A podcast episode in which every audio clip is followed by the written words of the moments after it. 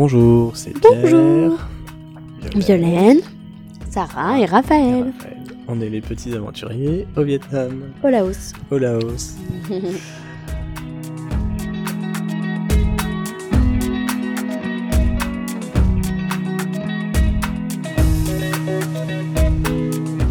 Ça nous fait toujours rire cette blague. C'est quand même la quatrième fois, mais c'est pas Ouais, grave. Et là, on va la bouffer jusqu'au 25e épisode. Alors, euh, bienvenue dans l'épisode euh, 16. Nous sommes euh, ce soir à Nongkyo.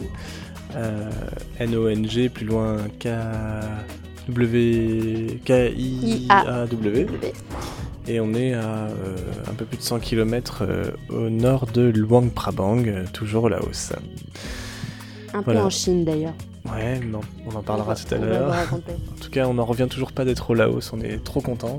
Ouais. On avait vraiment hésité euh, à y aller euh, parce qu'on avait peur euh, par rapport au Paludisme. risque, paludisme, au fait qu'il n'y ait pas trop d'hôpitaux, etc.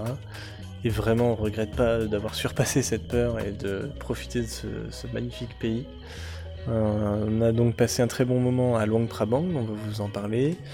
Et là, on s'apprête à, à traverser le pays, euh, à commencer par une petite excursion vers le nord, donc dans le- la ville de Nongkyo, et demain euh, à Muang Nhua, c'est ça. euh, Muang Noi. Et euh, on y va en bateau, dans une pirogue, euh, pour passer le nouvel an. Voilà, c'est un peu le programme du podcast d'aujourd'hui. Alors, donc Luang Prabang. Euh, on était arrivé euh, lors du dernier podcast, hein, on était arrivé et on, bah, on se préparait pour Noël en fait. hein. Ouais. Donc, Donc ça a été ça, ça a été les préparatifs de Noël. Voilà. Et, euh, et c'était super parce que on était persuadés au départ que, que du coup pour les filles, ça serait peut-être... euh, bah, en tout cas moi, j'étais un peu triste d'être loin des proches et Ouais, on se demandait ouais. un peu comment ça allait se passer avec les filles. Et euh, c'est vrai que ça a été super de, de préparer Noël dans cette ville. On était vraiment heureux parce qu'on a, on a eu le- la possibilité de, de trouver tout ce qu'on voulait, d'aménager un peu les choses telles Mm. qu'on le souhaitait. Ouais. Et euh, on voulait trouver un, un bon restaurant euh, pour bien manger euh, le soir de- du, du réveillon et en même temps euh, de Noël. Et en même temps, on voulait bah, aussi préparer Noël pour les filles, donc bien préparer les cadeaux. Et c'est vrai qu'on avait une super chambre, on vous l'a dit, hein, donc euh, du coup, euh, on a pu faire toute notre petite mise en scène et, euh, et en même temps, on a trouvé ce super resto français où on a pu dé- déguster des plats délicieux.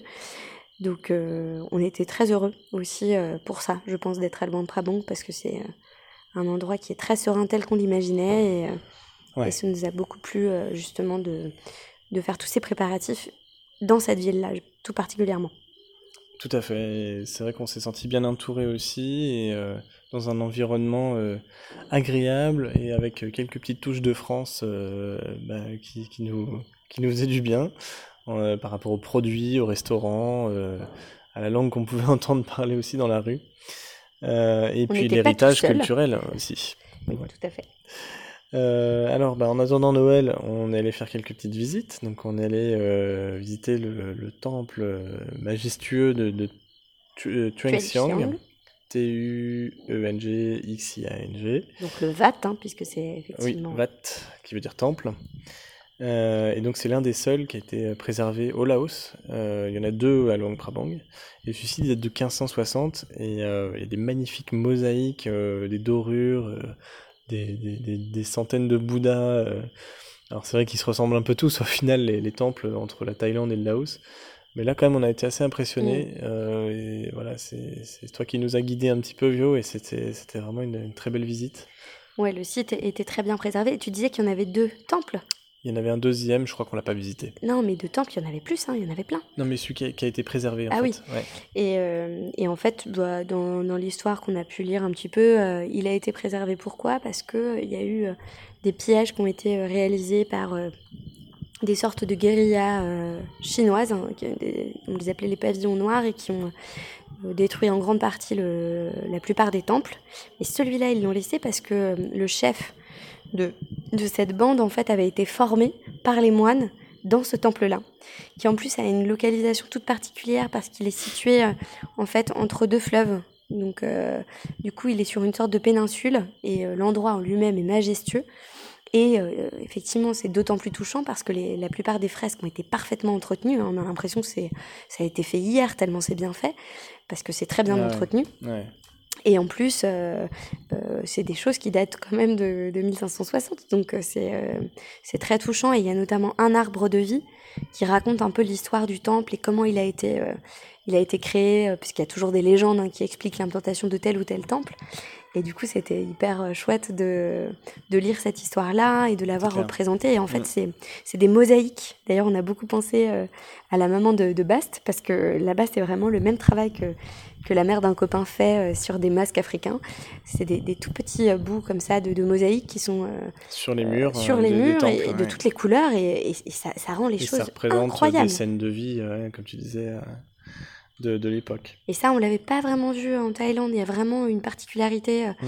Les murs, en fait, sont peints en noir et euh, du coup, il y a des, euh, des, des, peintures dorées qui sont représentées sur les murs et qui racontent l'histoire de Bouddha. Donc, c'est, je trouve que c'est plus ludique aussi pour les enfants. Enfin, c'est, assez visuel. Ah ouais, mm. on, a, on a été vraiment bluffés. C'était un très très bel endroit. Yes, carrément, on a bien profité et euh, bah, par la suite on a euh, traversé le petit pont en bambou. Euh, ça c'est toujours marrant. C'est vraiment un pont fabriqué complètement en bambou. Euh, le, les, les, portants et, les, et le, le sol. donc ça craque de partout. C'est rigolo. Et, et, du coup on a traversé la rivière. Euh... C'est toujours une expérience. bien sûr, c'est toujours payant. Hein, tu payes euh, un certain prix. C'est payant à l'unité, quoi.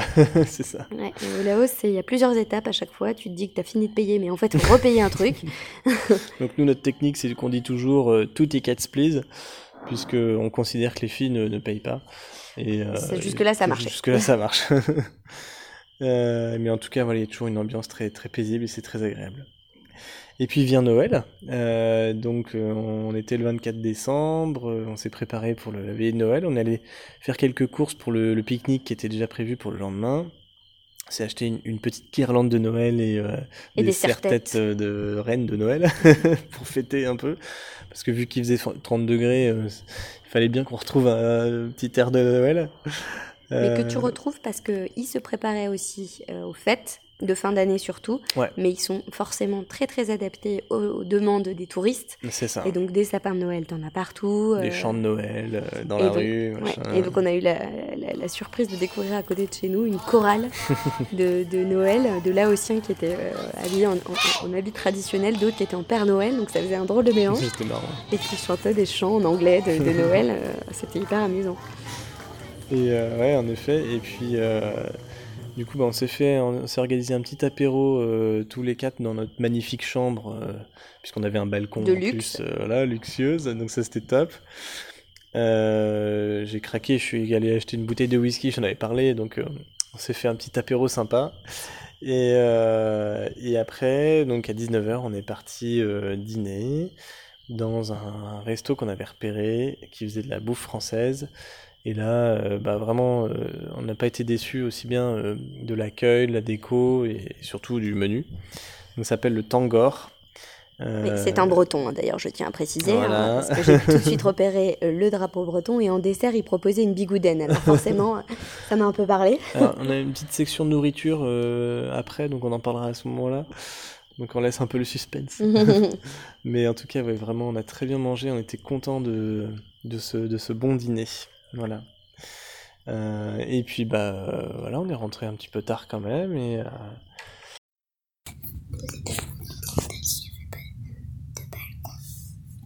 oui. Et ça va, ça va réveiller tout le monde et tout, tout le monde va se lever et voir ce qui va se passer. Ça sera un peu très dur. Et sauf qu'il risque de voir le Père Noël s'il se lève.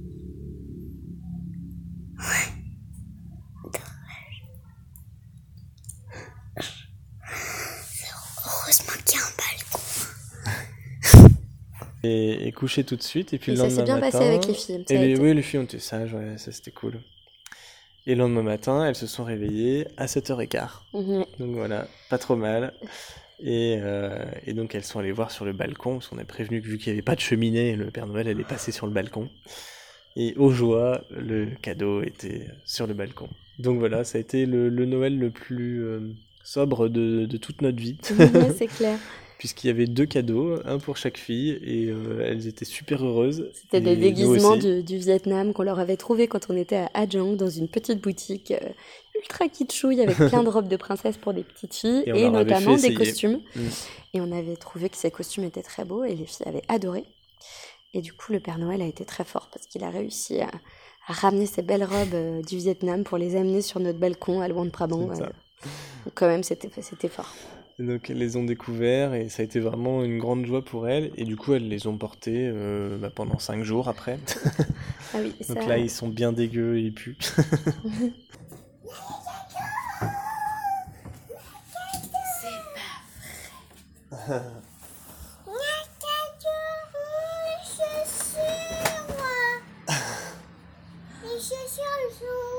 Mais c'est quoi? Mais, c'est- mais comment il a su?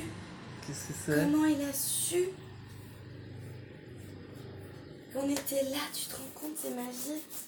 C'est incroyable. Vous savez, j'ai bien fait de décorer les sièges. Ah ouais. C'est pas possible. Du coup, il a trouvé. Ah bah, il a mangé toute la nourriture. Mais euh, c'était très réussi, euh, ouais, on était très contents. Ouais. Et nous, on s'est- on s'était offert un peu le, la visite avec les éléphants euh, en. Thaïlande, donc euh, voilà, on s'est pas offert d'autres cadeaux, mais euh, bah, c'était cool, Non, mais c'était bien. c'était bien. Bah, c'est le voyage, hein. Bah voilà aussi. hein. Et, euh, mais en tout cas, ça nous a pas manqué euh, le- ce matin-là, quoi. Et euh, ce qui est cool, c'est que dès 11h, on avait tous rendez-vous avec les autres familles, et donc on était très impatients de rencontrer tout le monde. Et là, bah, ça a été génial parce que bah, voilà, on s'est retrouvés en pique-nique dans un parc avec plein de familles françaises. Et tout le monde avait ramené des, des petits, des petites, euh, petites attentions. Bah, nous, on avait notre foie gras quand on portait sur notre dos. euh. Merci Amélie et Flo de nous l'avoir ramené Ouais, d'ailleurs. Euh, certains avaient ramené un cubide rouge, euh, d'autres euh, du saucisson.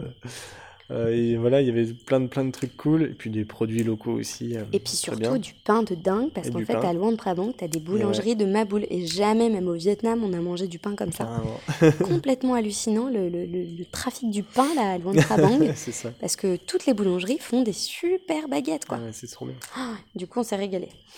Puis on s'est régalé aussi des rencontres qu'on a faites parce que là, euh, euh, d'une part, c'est vrai qu'avec Vio, on s'était pas pressé à planifier notre voyage au Laos en sachant qu'on allait rencontrer du monde et qu'on allait donc pouvoir euh, poser des questions sur ce qu'il y avait de cool à faire et de l'expérience d'un voyage au Laos en famille. Et euh, bah, ça a été une bonne, euh, bonne idée parce que je crois qu'il y avait une dizaine de familles et on a pu discuter avec plein de gens et c'était trop sympa mais vraiment génial. Des gens de partout, bah, c'était que des Français mais et qui avaient tout type d'expérience et qui vivaient le voyage toutes d'une manière différente quoi. Mm. Et euh, certains étaient venus en, en- en camping-car, euh, certains voyageaient pour une durée indéterminée, euh, certains c'était 4-5 mois et d'autres un an, voire Ou plus. 18 mois. 18 mois.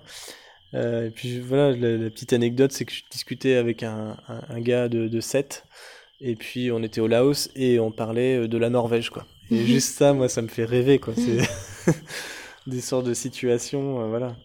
On parlait de transsibérien, euh, avec plusieurs Ouais, familles. parce on qu'il y en a qui n'ont pas pris euh, l'avion euh, pour venir en Asie, ils ont pris le transsibérien, ouais. quoi.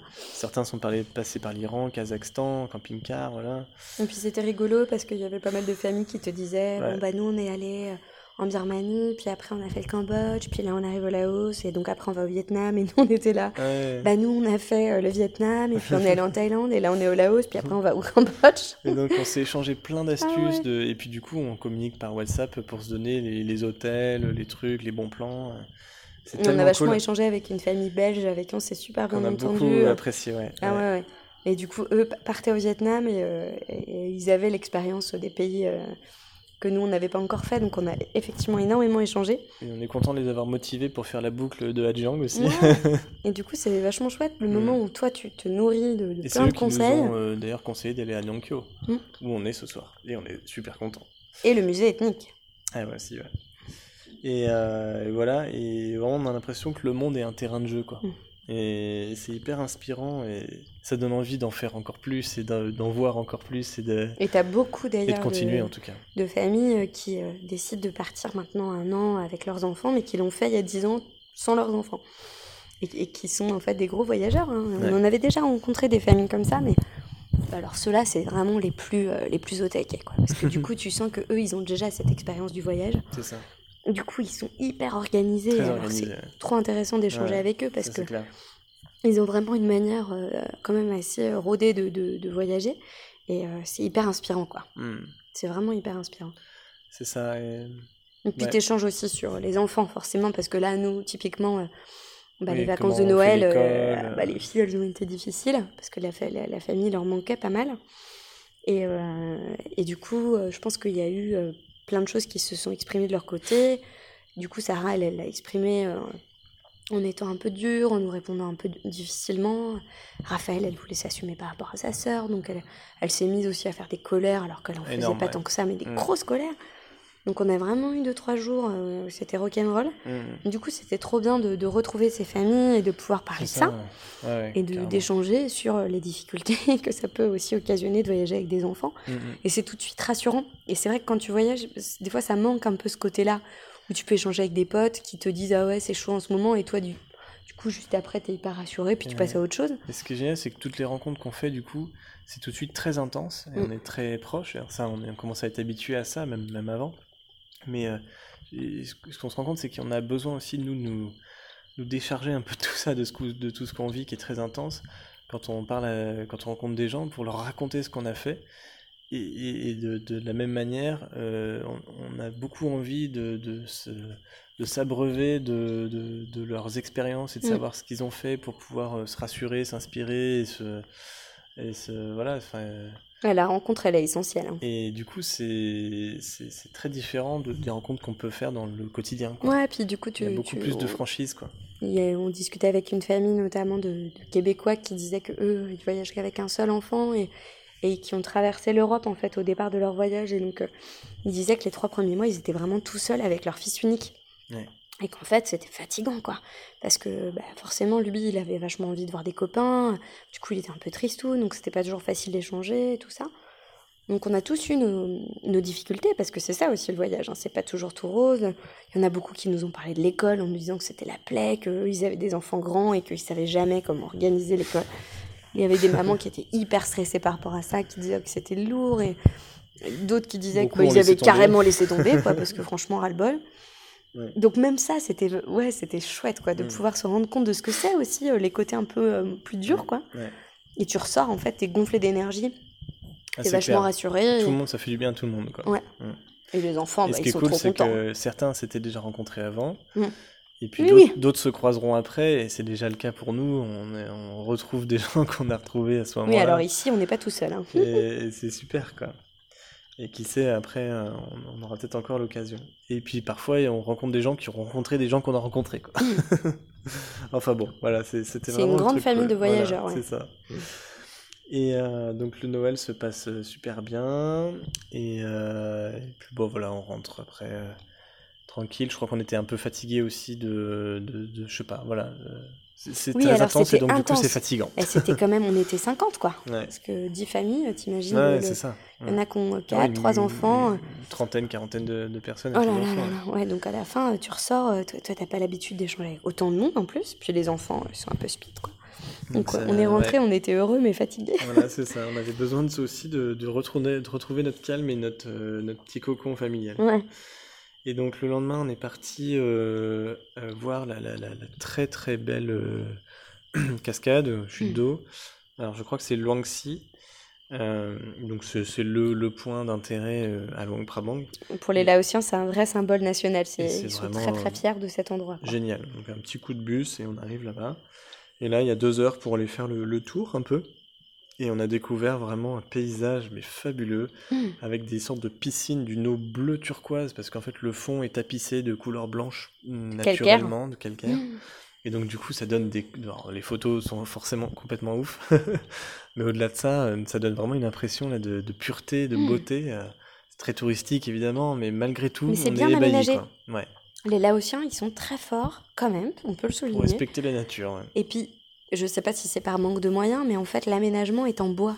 Ouais, C'est-à-dire qu'il n'y a pas de plastoc, il n'y a pas des grosses routes goudronnées. ouais, pas trop de Tout- béton. Tout est en bambou. Ouais.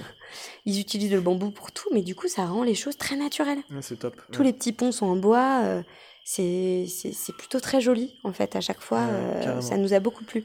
Et donc on a pu aller euh, donc tout en haut de la, la cascade et puis on s'est baigné euh, là, dans Et voilà. Et alors, ils avaient installé des balançoires. une balançoire. Donc il faut savoir, moi j'avais lu hein, que pour les ethnies, euh, je crois que c'était pour les Hakka, que, que la balançoire c'est un symbole très fort, euh, que tu passes du monde des esprits au monde de la pureté.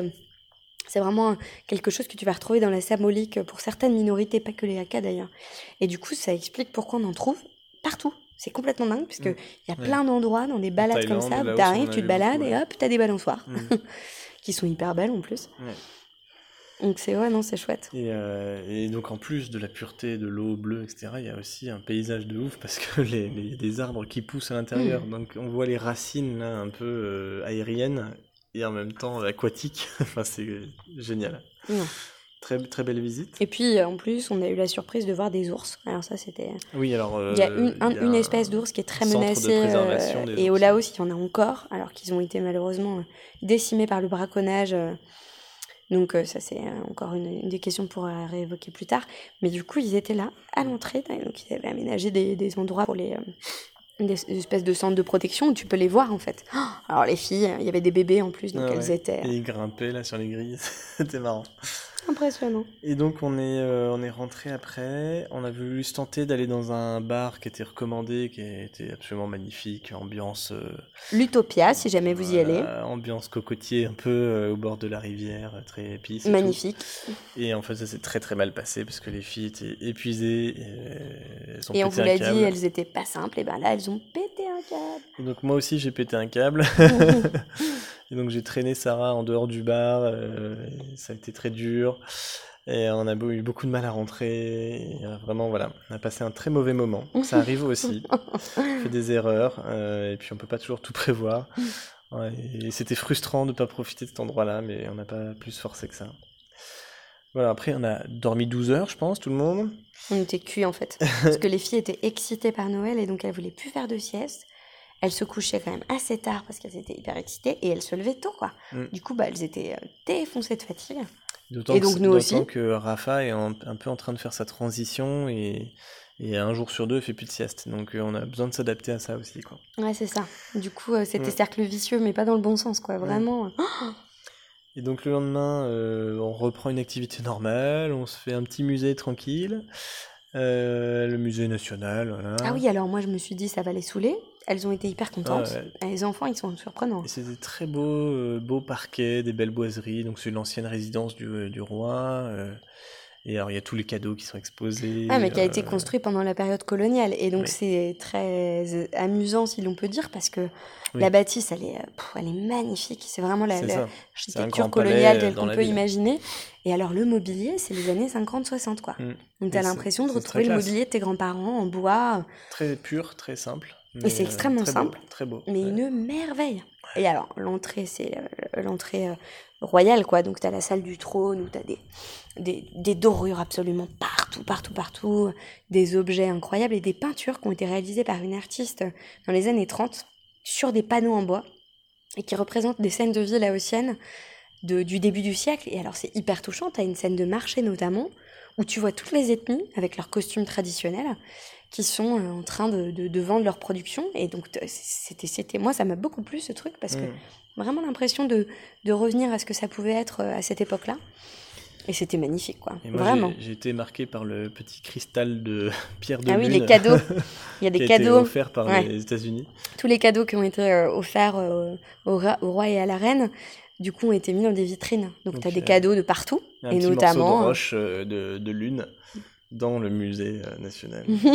voilà, un petit bout de, de terre. euh, Et donc il y a aussi le temple incroyable avec le Bouddha d'or qu'on était supposé voir et qu'on n'a pas pu voir parce que c'était fermé. dommage. Ça c'était dommage, mais bon. Et donc le lendemain, donc euh, la journée pépère, et le lendemain, musée d'ethnographie, qui est un tout petit musée mais très bien fait, très joli, euh, avec euh, donc une description de toutes les minorités ethniques du Laos, et euh, donc notamment euh, tout, donc le, enfin, le, le- leur Le mode de vie, en fait. culturelle, Parce que euh, au mode de Laos, vie, c'est pas la même chose qu'au Vietnam, quoi. Euh, au Vietnam, c'est 10% de la population, ce qui est... non, je crois même que c'est 2% de la population. euh. Le reste, c'est des Viettes, quoi. Donc, euh, alors bien sûr, c'est un monstre démographique, hein, le Vietnam, par rapport au, Au Laos, au. Laos, parce qu'on est presque à 70 millions d'habitants, donc c'est pas du tout pareil. Là, euh, pour le Laos, il nous- 90 en, au Vietnam ou 90, ouais. Et le Laos, euh, c'est 7 millions, Ouais. donc c'est pas la même chose. Mais 50% de la population, c'est des minorités ethniques. Donc c'est pas du tout la même approche, C'est pas la même chose du tout. Et, et aussi, il y a tout un aspect sur le, la musique, et le- les instruments de Ouais. musique et le. Il y avait à la fois les euh, costumes, les maisons qui avaient été reproduites à l'intérieur, à l'intérieur d'une maison, mais aussi euh, du coup tous les objets utilisés pour les travaux dans les champs, les instruments. Hyper intéressant. Puis c'est un sujet euh, incontournable quand tu voyages en Asie du Sud-Est, en fait, tout autour du Mékong, tu as cette dimension des ethnies, quoi, Mm, mm, qui mm. en même temps fascinent les touristes, donc qui sont vachement mis en avant, et en même temps qui sont hyper discriminés. Donc c'est toujours le gros paradoxe euh, finalement de, de, de, de cette population-là. Et en fait, euh, là, on a, on a rencontré une famille. Voilà. Parce qu'il y a- avec trois enfants Ah ouais. qui sont de Bagnères de Bigorre, je crois. Et euh, donc, Des euh, Pyrénées, quoi, voilà. avec le bon accent. euh, Donc, et on a hyper accroché. Ouais, carrément, c'était trop bien. En fait, il y a un espace dans le musée, ça, il est tout petit ce musée, mais très bien fait, Il y a un vraiment. espace de jeu pour les enfants. Ça, faut le savoir. Hein. Petit espace de jeu pour les enfants, ils peuvent se déguiser, faire des coloriages, faire des tissages. Enfin, c'est quelle bonne Et idée, donc quoi. là, les enfants ont vachement joué pendant une heure et on a pu discuter, faire connaissance, c'était trop top. Et on s'y attendait pas du tout. Et euh, on a passé un trop bon moment. Et en fait, on a appris euh, par les guides du musée qu'il y avait euh, des festivités qui étaient données pour le Nouvel An, qui avaient démarré avec euh, la pleine lune et qui durent dix jours pour les Hmong, notamment. C'est très important. Et c'est une fête qui est très importante par rapport à leurs croyances religieuses, mais aussi par rapport euh, au, au mariage, euh, puisque en fait, euh, au, moment de ces fêtes-là, tous les célibataires euh, du pays viennent en fait euh, dans certains villages pour euh, aller rencontrer euh, l'heure du ciné quoi. Et donc euh, les trousseaux sont préparés pour les femmes, les hommes viennent, il y a des jeux qui sont organisés, notamment le jeu de la balle. Et bon, tout ça a été très bien expliqué. très fréquenté du coup. hein. Et du coup, on nous dit, bah, à 4 km, vous pouvez assister. C'est la fête pendant 10 jours, allez-y, vous les verrez en costume traditionnel. Ouais, C'était une bonne intuition ça, parce que du coup, bah, euh, avec l'autre famille, on s'est dit pourquoi pas, allez, on est chaud, et on s'est donné rendez-vous à 16h pour aller. euh, Réserver notre tuk-tuk et voilà. hop, et on est parti là-bas. Oh, et c'était complètement fou. Et donc rien que sur la route déjà, on a croisé des milliers de personnes avec leurs costumes traditionnels et qui le, le portaient vraiment pour le coup. Il y avait vraiment un côté euh, festif quoi. Ah, c'était fou. Euh, Mais une merde chouette. veille pour les yeux, quoi. C'était Ouais, incroyable. C'était- vraiment chouette. Et donc on est arrivé là-bas, alors ça, ça ressemblait vraiment à un terrain vague, genre vieille charrue, Mmh. dégueulasse, tout poussiéreux avec euh, des arbres euh, tout maigrelés, euh, des de, de des- déchets. déchets euh, par terre. Mais tu sentais que voilà, c'était une ambiance bon enfant. En euh, fait, ce qui était fou, c'était la fête foraine, quoi. voilà. T'avais des trucs gonflables, t'avais des manèges, t'avais des auto-tamponneuses, tu pouvais jouer aux fléchettes. fléchettes. Et puis il y avait un concert, euh, il y avait aussi de, des, des bœufs là. euh. enfin, il y a voilà, tout, tout ce que tu retrouves dans une fête de village euh, bien, bien Mais fournie, moderne, quoi. Donc en même temps, ils étaient en costume, mais en même temps, t'avais ce côté hyper moderne. Enfin, Et, c'était... ouais. Et la vraiment, petite anecdote, c'est que les filles, euh, enfin, les, Oh là. cinq enfants sont allés jouer dans le château gonflable. Et puis tu sais pas pourquoi, à 17h30, c'est fini. Donc ils ont retiré le bouchon et le truc s'est dégonflé direct alors que les gosses étaient tous là- encore dedans. C'était la panique. Parce que le machin s'est refermé sur les petits, quoi. Mais il était énorme le machin, il y avait vraiment un énorme toboggan euh, de, foutre, de quoi. 10 mètres quoi, et tout le truc se replie sur eux quoi. Donc on a bien flippé. Raphaël a été traumatisée. Elle s'est mise à hurler parce qu'elle s'est fait aspirer par le truc. Heureusement, elle était, euh, elle était bien prise en charge par Anouk, la grande fille de, des copains rencontrés, là. Ah la vache, on a trop flippé. Ouais, ça, c'était quelque chose. ça. Donc faut toujours surveiller ses enfants. Donc voilà, bah, on s'est bien marré. Et puis euh, bah, soirée pépère et, euh, et le... Non, on a dîné aussi. euh, Ah bah, c'était trop cool. On s'est retrouvés sur le ah oui, night market. Sur la, la place Et on a pris, ouais. au départ, on se dit, oh, on va prendre l'apéro, puis finalement, on a mangé ensemble. Finalement, il y avait un spectacle qui était donné parce que c'est le Nouvel An et que ça dure sur plusieurs jours. Donc il y avait des, des danses des danseuses traditionnelles, de la musique, donc Mm. les filles, elles étaient trop contentes, quoi. Mm, Du coup, bah, nous, on a passé notre soirée à papoter et les enfants jouaient, quoi. voilà. Trop sympa. Donc encore une fois, très chouette. Et, et le lendemain, donc on a pris le, le, le minivan euh, pour aller jusqu'à Donkyo. Donc première expérience de bus aussi pour nous euh, au Laos. Mm. Très différent du Vietnam, C'est un minivan, hein, c'est pas vraiment un bus, hein, c'est mini mini C'était chaud, ouais, on était euh, heureusement, donc on nous avait euh, vraiment recommandé de prendre une place pour les enfants et en On effet c'était indispensable. Et donc là, bah ouais, on est dans les dans les minivans quoi, donc euh, ça se coud dans tous les sens, on n'a pas de place, euh, Hmm.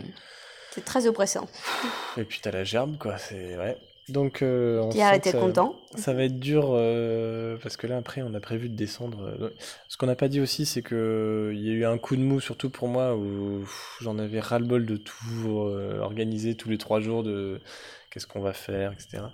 Donc on a passé deux jours vraiment. euh, À bosser comme des dingues. Moi j'ai forcé le truc là parce que voilà pour euh, fixer tout ce qu'on allait faire euh, au moins jusque dans un mois et qu'on ait dans les grandes lignes fixé le reste Jusqu'à la fin. Jusqu'à la fin.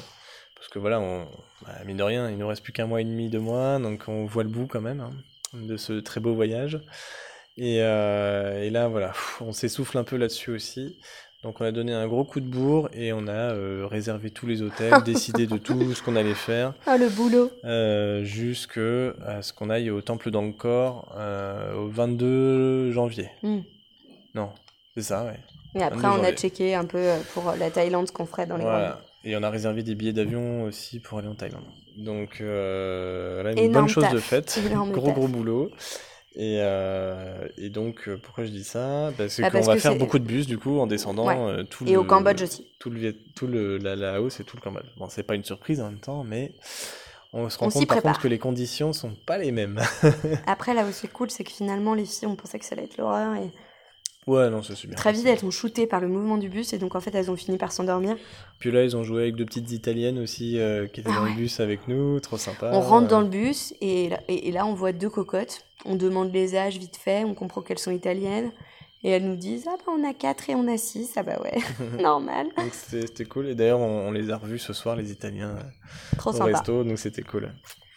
Et euh, voilà, donc ils viennent de Saint-Marin d'ailleurs, pas de pas d'Italie. Euh, donc on arrive à Nankyo, un super super beau village. Alors le, le- le village en soi rien d'exceptionnel, mais c'est le tout ce qui est environnant. Donc on est sur la rivière, je sais plus. Mao. Ah, où? Attends, Mao. Ah, je sais plus. Zut. Je m'en rappelais. On va regarder.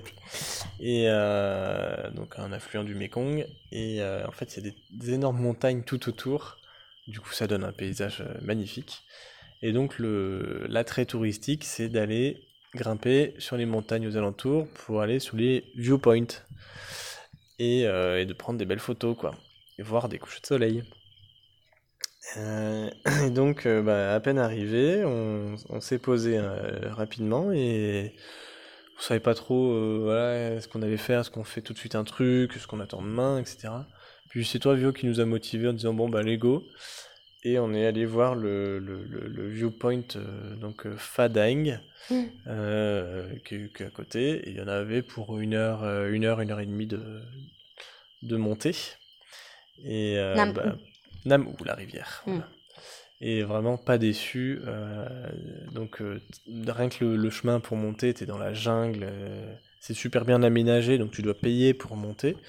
Que les- voilà, c'est la communauté qui a travaillé pour organiser ça et puis faire marcher un petit peu le, le business local.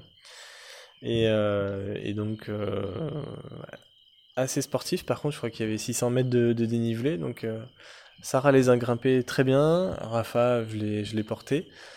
Et mais ouais, c'était une bonne surprise On pour nous de voir qu'elles étaient quand même capables de, de faire ça. Enfin, surtout Sarah. Donc, chapeau. Et, euh, et puis en un peu plus d'une heure, voilà, on est monté euh, en haut du, du point de vue là. Et euh, ouais, et donc la première fois qu'on allait voir un coucher de soleil depuis le début du voyage. Ouais. Que c'est pas trop notre truc, on n'est pas en mode très romantique nous. Mais là pour le coup, euh, ça valait le coup et tu Ah, nous as motivé à partir au bon moment parce qu'on est arrivé et euh, ça commençait un quart d'heure après quoi. C'était un hasard complet, mais en fait, on a eu droit. C'était incroyable. Ah ouais, Et heureusement, c'était dégagé. Et là, ouais, vraiment, c'est très beau, c'est très paisible.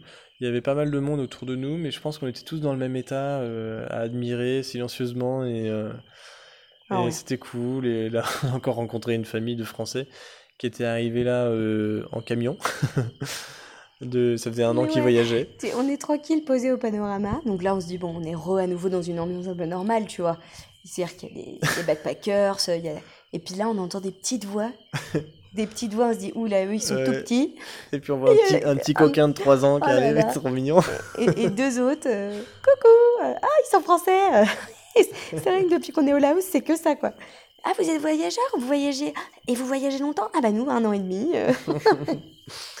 C'était trop mignon. Ah non, mais puis alors c'est marrant parce que les enfants qui voyagent, putain, tu le vois direct, Ah ils ouais. sont ultra liants tout de suite, quoi. Ils viennent tout de suite te tchatcher, te raconter ce qu'ils ont fait. Tu sens qu'ils sont habi- habitués à tchatcher euh, tout le monde. Complètement. Ah, c'était Ah ouais. trop drôle. Le contact facile. Et sur le chemin aussi, on a vu un chasseur qui avait une espèce de vieille carabine et qui posait des pièges euh, Ah ouais, complètement artisanales. Et, euh, mais mais c'était beau à voir aussi, quoi. C'était très silencieux, très lent. Enfin, c'était. ouais. Il nous montrait d'ailleurs, hein. Ouais. je crois qu'il voulait qu'on voit son piège. Et, euh, et puis la forêt était très belle, quoi. Et on est redescendu de nuit avec notre lampe frontale. Alors, Donc ouais, c'était La belle, balade euh, dans la jungle de nuit. belle aventure aussi. Ah la. Mais bon, après, tu restes dans le chemin. D'ailleurs, on est obligé de rester sur les chemins parce qu'il y a plein de bombes non explosées euh, dans la région, n'est-ce pas? Ne vous inquiétez pas, nos mamans adorées. Donc, on reste Tous sur les les chemins. chemins sont balisés et on reste sur les chemins. Voilà. Et, euh, et voilà.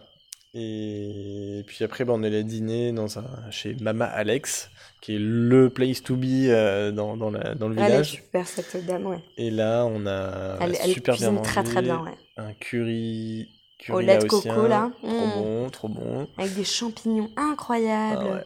Plein de petits légumes, des Magnifique. carottes, des pommes de terre. Oh, ouais, Et les filles ont joué avec leur, euh, leur, euh, leur petite fille aussi, donc euh, c'était ouais. une belle Il y soirée. avait euh, du coup, pareil, deux petites filles. euh, alors là, c'était, je pense, les petites filles de la dame qui cuisinait, qui sont restées euh, avec nous ce soir aussi. Trop sympa, quoi. Voilà, euh, après je crois qu'on a battu notre record d'heures d'en- d'en- d'endormissement. était puisque euh, Vio euh, s'est endormi avant 9h, et moi à 9h30. Et puis tous debout euh, à 8h ce matin. Je pense que demain, elles vont bien dormir aussi. Donc euh, pas mal.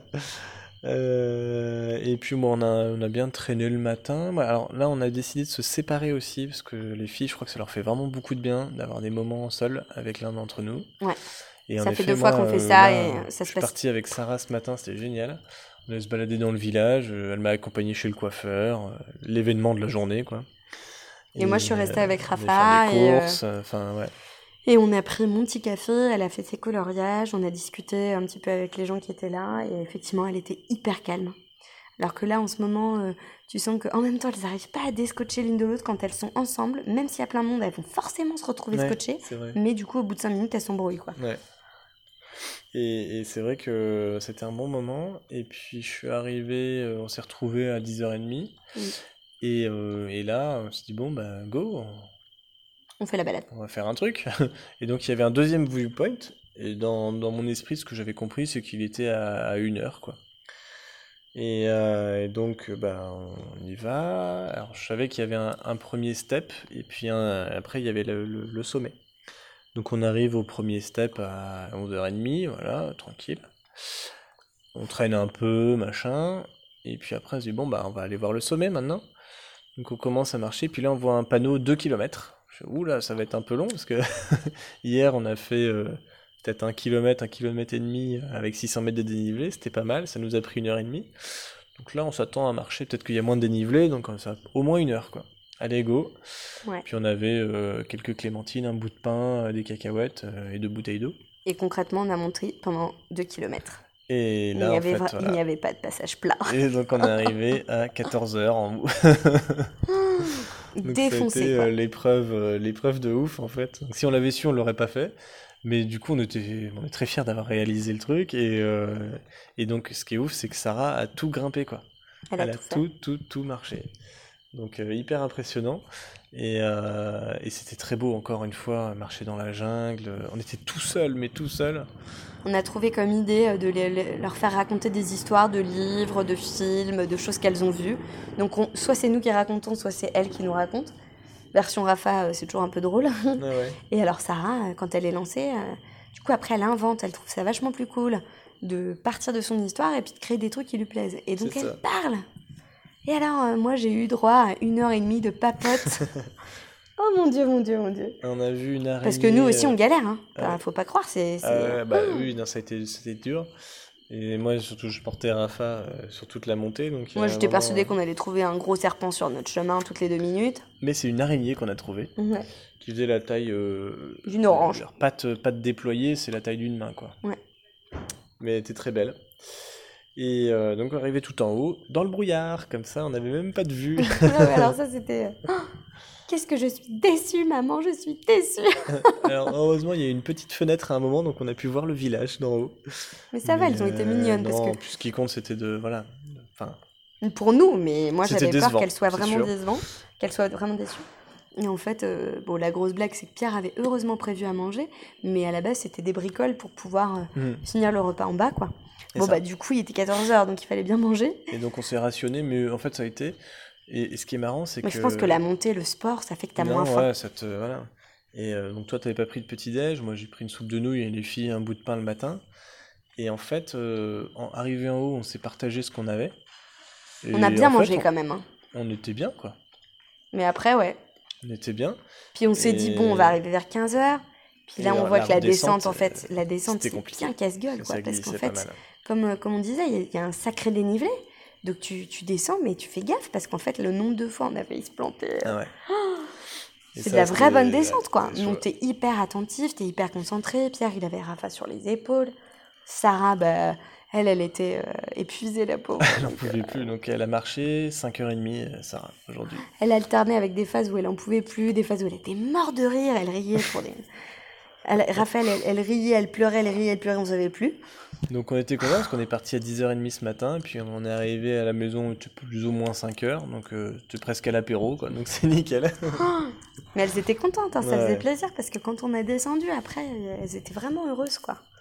Et du coup, bah, à 18h, on s'est retrouvés. euh, On a pris notre douche euh, et puis bah on avait. Ah oui, alors c'est ça qui était drôle, c'est que bon, on savait qu'on retrouvait ce soir Alex et Maëva, qui sont des, des copains avec qui on va faire le Nouvel An, là qu'on a rencontré à Loin de Brabant, et on savait aussi qu'on allait retrouver. les Italiens, les Italiens. bus. Donc ça, c'était le point de départ. Et puis après, on, on a un message de, de Maëva et Alex qui nous disent ah bah non mais en fait les russes, une autre famille, euh, ils seront là. Et puis après, Pierre me dit oh bah attends, euh, en fait il va y avoir. et euh, Marion, qu'on a rencontrés, nous, à Luang Prabang. voilà, la euh, famille qu'on avait rencontrée au musée ethnique La journée d'avant. et, euh, et Et, qui nous disent. encore une euh, autre famille qui arrivait. Et en plus. fait, les Québécois étaient là aussi. Et donc là, en fait, on- est, enfin, c'était dingue. Ce soir, on était, ben, on était chez six, familles. Six familles. ouais. On a colonisé le resto. Les enfants jouaient dans tous les sens. Ah, c'était trop génial, quoi. C'était excellent. Le grand bonheur. donc, on a passé un super, euh, un super moment. On a bien Mm. rigolé. Hmm. Et à nouveau, plein d'échanges sur les balades, sur ce qu'on va faire après. Enfin, c'est un bonheur, Ouais, quoi. ouais, carrément. C'est toujours très. On est très heureux là. C'est toujours très satisfaisant. Mm. Donc, Et on a trop bien mangé. Et, euh, et puis, bah, donc demain, euh, alors euh, Urbain m'a proposé d'aller courir dans la montagne demain, donc j'ai pas pu refuser. Donc, debout à 6h15 demain pour aller remonter la même montagne qu'on a fait aujourd'hui, mais un peu plus vite.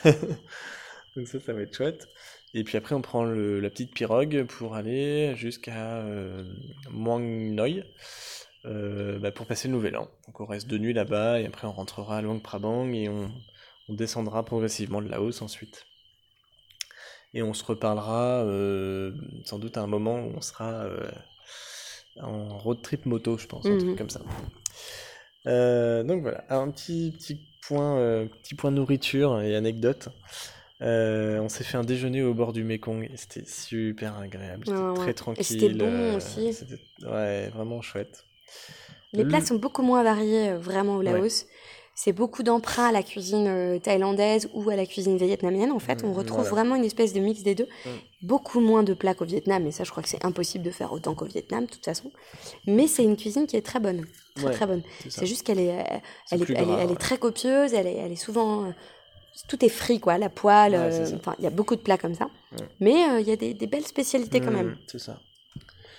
Euh, et alors notre dîner de réveillon, alors euh, on va pas s'étaler non plus dessus, mais ce qui était cool, c'est que euh, moi j'ai pu manger un steak. Mm. C'est évidemment le premier. Euh, apparemment, c'est un boucher allemand qui réside au Laos et qui fait venir les bêtes et qui, qui fait donc toute la préparation. Il y avait même de la moutarde. Le jour, tu avais un mé- médaillon de porc. Euh, en entrée, on avait eu. euh, Sauce coriandre, euh, une tuerie. C'était incroyable, une espèce de. ouais. Ah, Ah, c'était délicieux. Toi, t'avais pris des escargots et moi du saumon fumé. Ouais.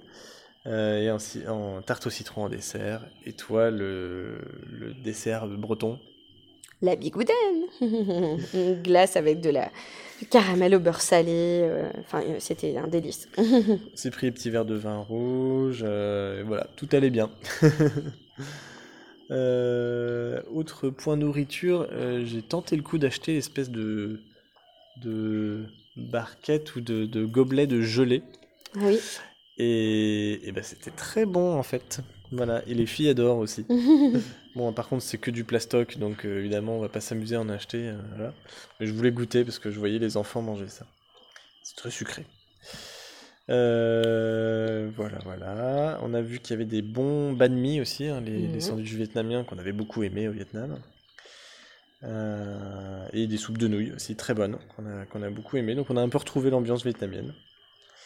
Et, et alors le truc un peu marrant au resto au Laos, c'est que on te, on te prépare à manger comme si tu étais à la maison, quoi, comme si t'arrivais chez les gens. C'est un peu ce que nous disait Alex là. Et euh, on te fait un plat à la fois. Donc c'est toujours très long. Et parfois il y a même des oublis, hein, euh, voilà, mais bon ça c'est comme partout. Et, euh, et donc du coup bah, il y a toujours un qui est servi, donc il mange. Après il y en a un deuxième qui est servi, il mange aussi, le premier est déjà terminé. et puis voilà. Donc faut le savoir, faut pas être pressé, faut pas leur en vouloir, faut vivre dans le rythme. Mais en tout cas il n'y a aucune optimisation de la cuisine. Mm. euh, Enfin voilà, c'est pas... c'est- Voilà, ça met des heures. Et euh, donc no- notre technique, c'est de commander quatre fois le même plat. Comme ça, ils préparent en une fois les quatre plats et on est tranquille. quoi. Et puis comme ça, il n'y a pas de jaloux. Voilà. Alors des petites anecdotes. euh, dans le temple qu'on avait visité euh, à Luang Prabang, il y a Rafa qui à un moment, euh, en faisant plus ou moins attention, a, a poussé un, un Bouddha en, en bois qui était très abîmé, très fragile. Et elle l'a fait basculer, il a un peu rebondi comme ça. Et ouf, il est pas tombé. Mais on a eu vraiment peur d'un coup là. Et elle s'est bien fait, bien fait engueuler. en fait, elle est, elle est vraiment euh, dans, le, dans la contestation tout le temps. Et, et elle, elle fait plein de trucs pour nous emmerder. Mm. Et notamment, elle a voulu faire ça. Donc c'était une très mauvaise idée. Euh, et euh, Sarah a reçu un sucre-gorge aussi. C'est très mignon. Dans le genre anecdote aussi, j'ai rencontré un, un motard qui venait de Singapour, euh, donc de- jusqu'à Luang Prabang, et, euh, et en fait il y a, il y a 3000 km quand même. Il a mis 3 jours le gars. Donc euh, je disais ah ouais quand même. Il dit ouais ouais, euh, it was very challenging. Tu m'étonnes, les, les routes tellement pourries au Laos, euh, je sais pas, en Thaïlande c'est peut-être mieux, mais bon. Bref. Voilà, on a découvert que les Thaïs et les Laotiens se comprenaient aussi. Ouais. Hein, euh, parce que c'est euh, langues langage sont très en fait. surtout dans le nord de la Thaïlande. On est passé près d'une école primaire aussi à Luang Prabang et euh, et il y avait un- en fait les gosses gueulaient de partout, c'était la teuf énorme et en fait il y avait un gros stand, une scène et tout avec le sponsor des soupes Knorr. et en fait ils étaient en train de faire du bourrage de crâne euh, dans- euh, tous les gamins euh, à leur faire chanter des, des chansons et des slogans de, de soupe Knorr et leur filer plein de cadeaux. C'était hyper triste. Dans ça dans la cour de Mm. l'école quoi. Tu, tu peux pas imaginer voir un truc comme ça en France quoi. Non, c'est clair. Voilà. Et on était super fiers, on a trouvé un guide du Laos et du Cambodge d'occasion dans un, dans un petit resto bibliothèque là, datant de 2019 en plus. Et donc là, il nous sert vachement parce qu'on était parti sans guide.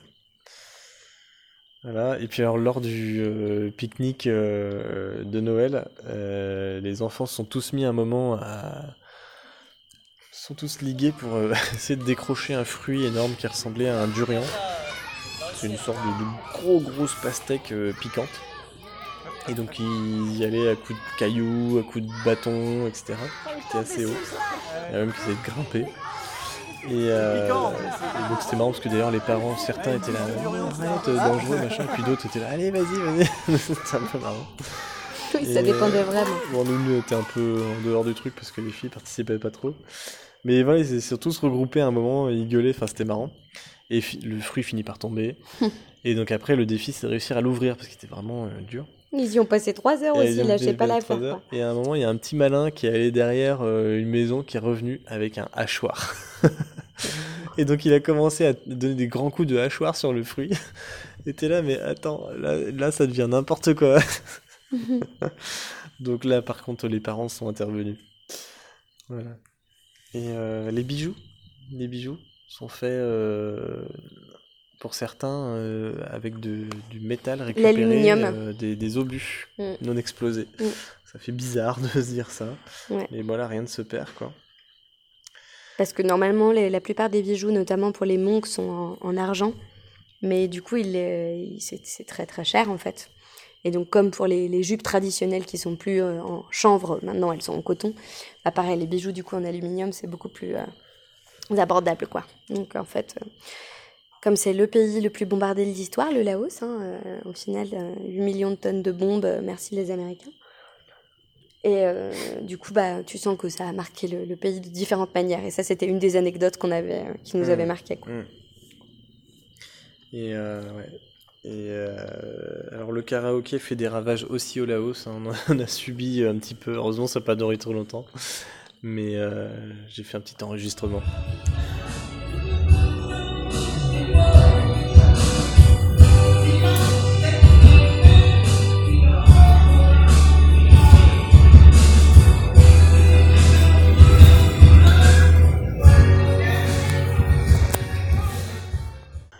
Euh, et euh, on a rencontré des Indonésiens aussi, euh, c'était marrant, qui avaient appris le français. Et, euh, et c'était un peu Ah ouais, c'était assez sympa. marrant, c'était trop sympa, on les avait recroisés plusieurs fois. Et euh, du coup, on s'est mis à parler du Cambodge avec eux, donc c'est toujours marrant de se dire, euh, tu rencontres des Indonésiens qui parlent français, enfin plus ou moins. T'es au Laos et tu parles du Cambodge, quoi. Voilà, c'est toujours chouette. Et, et puis dernière anecdote, là, on a tout à l'heure avec Sarah, on est passé à Nyongkyo, là, devant une école primaire, et il y avait bonne, ouais, un bon 200, 300 gamins euh, dans la, dans la cour de récré, ils étaient tous en, en ligne, par classe, et c'était l'heure de la gym. Et en fait, euh, t'avais un gars euh, au micro qui donnait des instructions et qui donnait des coups de sifflet. Ils étaient tous la même chorégraphie. Lever les bras, euh, taper dans les mains, euh, on se baisse, euh, machin. Et à chaque fois une chorégraphie différente. Et ils avaient tous appris ça. C'était assez impressionnant à voir. Assez. Euh, Voilà, il rentre dans tu la sens le truc un peu autoritaire, quoi. et puis, dernier coup de sifflet, ils sont tous rentrés dans la classe. Voilà. C'était l'heure du sport, a dit Sarah. ça l'avait fasciné, ça. Elle t'a raconté Mhm. Et euh, voilà. Et puis, bah, Raphaël raconte toujours des, des histoires marrantes. Après, tu sais ce qu'il a fait? Le, le, le méchant, il a, il a, il a mangé le, le, le, le, le cheval. Et après, et, et après, tu sais ce qu'il a fait Il a jeté dans l'eau. Et il, il a jeté dans l'eau, dans, dans la piscine. Et il a, il a eu même pas peur. Tu te rends compte? Il jetait des, des, des loups dans, dans les piscines. Il faisait caca dedans. Oh, il est méchant.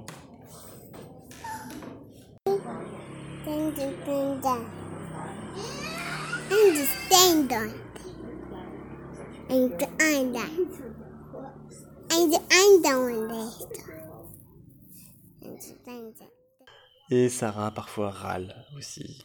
Et euh, parfois c'est assez pénible. Mais bon, elle est mignonne. Bah, si tu- veux, tu- on peut te laisser là en bas. J'ai j'ai attendu hein, qu'on arrive à la fin pour en parler, mais j'ai lu pas mal de choses ce, ce matin, notamment sur les relations que le Laos entretient avec euh, la Chine. Et, euh, et c'est vrai que ça m'a beaucoup touchée parce que depuis qu'on est arrivé ici, euh, on a pris donc le, le minibus et on a vu des traces de la Chine partout. Et notamment, euh, on n'en a pas parlé, mais on a quand même traversé du coup une route vrai, où en fait qui bordait le fleuve qui avait envahi des villages entiers qui étaient sous l'eau, donc ça fait vraiment un drôle d'effet parce que tu vois juste la toiture quoi. Au début tu vois les arbres et après tu te rends compte qu'il y a des temples sous l'eau. Enfin c'est quelque chose qui d'ailleurs a été euh, fait euh, certainement récemment parce que là ils étaient encore en train de le terminer. Et en fait c'est les grands barrages hydroélectriques qui ont été réalisés euh, par les Chinois Mm. Et c'est un projet colossal qui a été réalisé sur le Mekong et qui montre le- le- la puissance de, de- de la Chine là au Laos. Je l'avais lu, mais alors là, tu le constates. Quand on est arrivé à Nankyo, une des, des, des- des- choses à voir ici, des particularités euh, qui est indiquée dans tous les guides, c'est le pont qui a été fait par les Chinois C'est ça. qui est incroyable, hyper massif, parce qu'à chaque fois c'est massif. hein. En 75, donc en plus ça, ça commence à dater, hein, cette présence euh, de, de la Chine. Et alors, euh, qui procède, euh, pour faire un résumé bref, euh, d'une manière très simple, hein, c'est que du coup, il donne de l'argent, ce qui est complètement fou, hein, 100 000 dollars, 100 000 dollars quand même, à n'importe quel Chinois qui décide de partir, et notamment dans les pays frontaliers, et notamment au Laos. 100 000 dollars en plus pour un enfant, 100 000 dollars en plus euh, s'il y a le, le, le concubin, l'époux, le femme, qui, le conjoint qui, qui rejoint. Donc c'est quand même des sommes énormes. Et alors ils doivent pas revenir avant un certain nombre d'années, parce que l'objectif c'est diffuser la culture chinoise et s'implanter sur place. Quoi. Ah, donc déjà ça c'est bizarre. Ce qui fait qu'il y a eu un phénomène depuis une dizaine d'années là vraiment très pr- puissant. Du coup ils viennent euh, sur place et en fait ils vont euh, louer des Laotiens. Donc les Laotiens euh, sont tout heureux de pouvoir louer leur hôtel, leur restaurant, leur commerce. À Luang Prabang, c'est presque tout chinois, hein, parce que c'est- les Chinois paient cher. Mais quand les Chinois arrivent, du coup, ils font à leur sauce. Et donc, ils vont, par exemple, déloger les petits marchands de, de légumes et de fruits du marché de Luang Prabang, parce qu'ils vont faire des loyers très chers. Et du coup, eux, le pro- ils récupèrent en fait la, la propriété de l'endroit, et puis après, euh, ils placent leurs trucs. Donc, euh, du coup, aujourd'hui, il y a des euh, magasins de, de, de télécommunications, de, de fringues, de machin. Et donc, les Laotiens, ils n'ont plus les moyens de payer. Du coup, On voit est- clairement une très forte présence là dans la région, en effet, de tout panneaux. et de location des terres, le nord hein, surtout. C'est vraiment le nord du pays, pas le sud, le nord. Et de, boutiques. Et alors, pareil, des, des- des- des propriétaires terriens comme ça, qui n'étaient pas très riches, mais qui louent leurs terres aux Chinois parce que les Chinois leur payent cher. Et donc les Chinois, ils s'organisent entre eux pour euh, implanter par exemple des bananeraies ou des cultures d'EVA, de, caoutchouc. Là. Alors ils utilisent des pesticides comme des gros dingos, ce qui fait qu'il y a un phénomène qui a été identifié par l'État, une cause de santé publique terrible, hein, parce que il y a un nombre d'enfants ces dernières années qui sont morts euh, en fait en bas âge euh, des conséquences de l'utilisation des pesticides qui est complètement hallucinant. J'ai pas encore les chiffres. Ça peut être des accidents aussi, mais liés aux pesticides, justement. Ouais. Oui, ils disent que c'est les pesticides qui sont utilisés en fait. Ouais, Et ils ont tous des problèmes pulmonaires et machin. Et en fait, les Laotiens qui étaient très heureux de cette présence chinoise euh, au départ, parce que clairement c'est un des pays les plus pauvres de la planète, donc forcément grande joie d'avoir la possibilité d'avoir de meilleures routes, d'avoir des écoles construites par des Chinois, enfin des aménagements qui leur auraient coûté trop cher en fait. Mm. On voit bien les routes. hein. Nous, on a pris une route nickel. Dès que tu as une petite route un peu dégueu, euh, ça met trois heures quoi. Donc clairement, ça a été un avantage. Sauf qu'aujourd'hui, en fait, il y a beaucoup de, de personnes qui se font déloger pour des grands projets d'infrastructure. Et donc, Les on, on leur demande pas leur avis et notamment lesquels dans des villages qui ont été reconstruits avec des maisons toutes pareilles. Donc on a été assez scotché de voir sur le chemin euh, des sortes de lotissements Kaufmann de maisons traditionnelles taille. Je me disais mais qu'est-ce que ça fout là? Et En fait, Et- les Chinois les installent ouais. là. Et aussi des maisons euh, noyées euh, par le barrage qui a Oui. été construit récemment. Voilà ce que je Et racontais. même un temple. hein, je rac- ben, c'est ce que je disais. Mm. Et, euh, et en fait, on les loge dans ces maisons, mais les maisons sont avec des matériaux très basiques. Et donc, au bout de cinq ans, en fait, elles sont toutes pourries, quoi. Bon, et c'est que des histoires comme ça. Et euh, moi, ça m'a, oh, ça m'a retourné le, le, le cœur. Et le, le plus grand symbole qu'il ait pu avoir, et c'est là que les Laotiens, pour la première fois, ont réagi, en 2015, c'est qu'ils voulaient racheter les fameuses chutes d'eau qu'on évoquait tout à l'heure. Les le Chinois avaient prévu un projet incroyable et le gouvernement avait accepté et ils ont posté sur Facebook, force de Facebook encore, hein, c'est fou ce réseau. Ils ont posté sur Facebook euh, qu'ils allaient le faire et alors là les Laotiens sont devenus complètement fous et eux qui disent euh, plutôt jamais euh, grand chose, qui sont plutôt euh, bah, c'est des régimes autoritaires donc ils sont ils disent pas quoi et là ils sont descendus dans les rues et finalement le projet a été retiré. Donc voilà. Et pour terminer, j'ai eu un proverbe que j'ai lu aussi qui, qui m'a un peu interpellée pour distinguer un peu la mentalité du Laos qui est très particulière par rapport au Vietnam ou par rapport au Cambodge. Alors c'est un proverbe qui date de la colonisation, qui était euh, certainement le fait des Français, hein, et qui dit que lorsque les Vietnamiens euh, plantent le riz, les Cambodgiens euh, du coup le regardent pousser et les Laotiens l'écoutent pousser. Ce qui euh, laisserait à penser qu'en fait c'est un peuple qui intrigue aussi parce que très mystérieux et en même temps très spirituel, avec une mentalité très particulière, ce qui expliquerait pourquoi ils sont si tranquilles, si... oh, Il y a un côté où on accepte les choses telles qu'elles viennent, Mm. certainement l'influence du bouddhisme aussi, mais qui, qui va bien avec l'expérience qu'on a du pays. Pour Voilà. l'instant, en effet. Voilà, Merci, merci. Eh bien, euh, on vous retrouve la semaine prochaine. à la semaine prochaine Et on sera au Laos toujours. Salut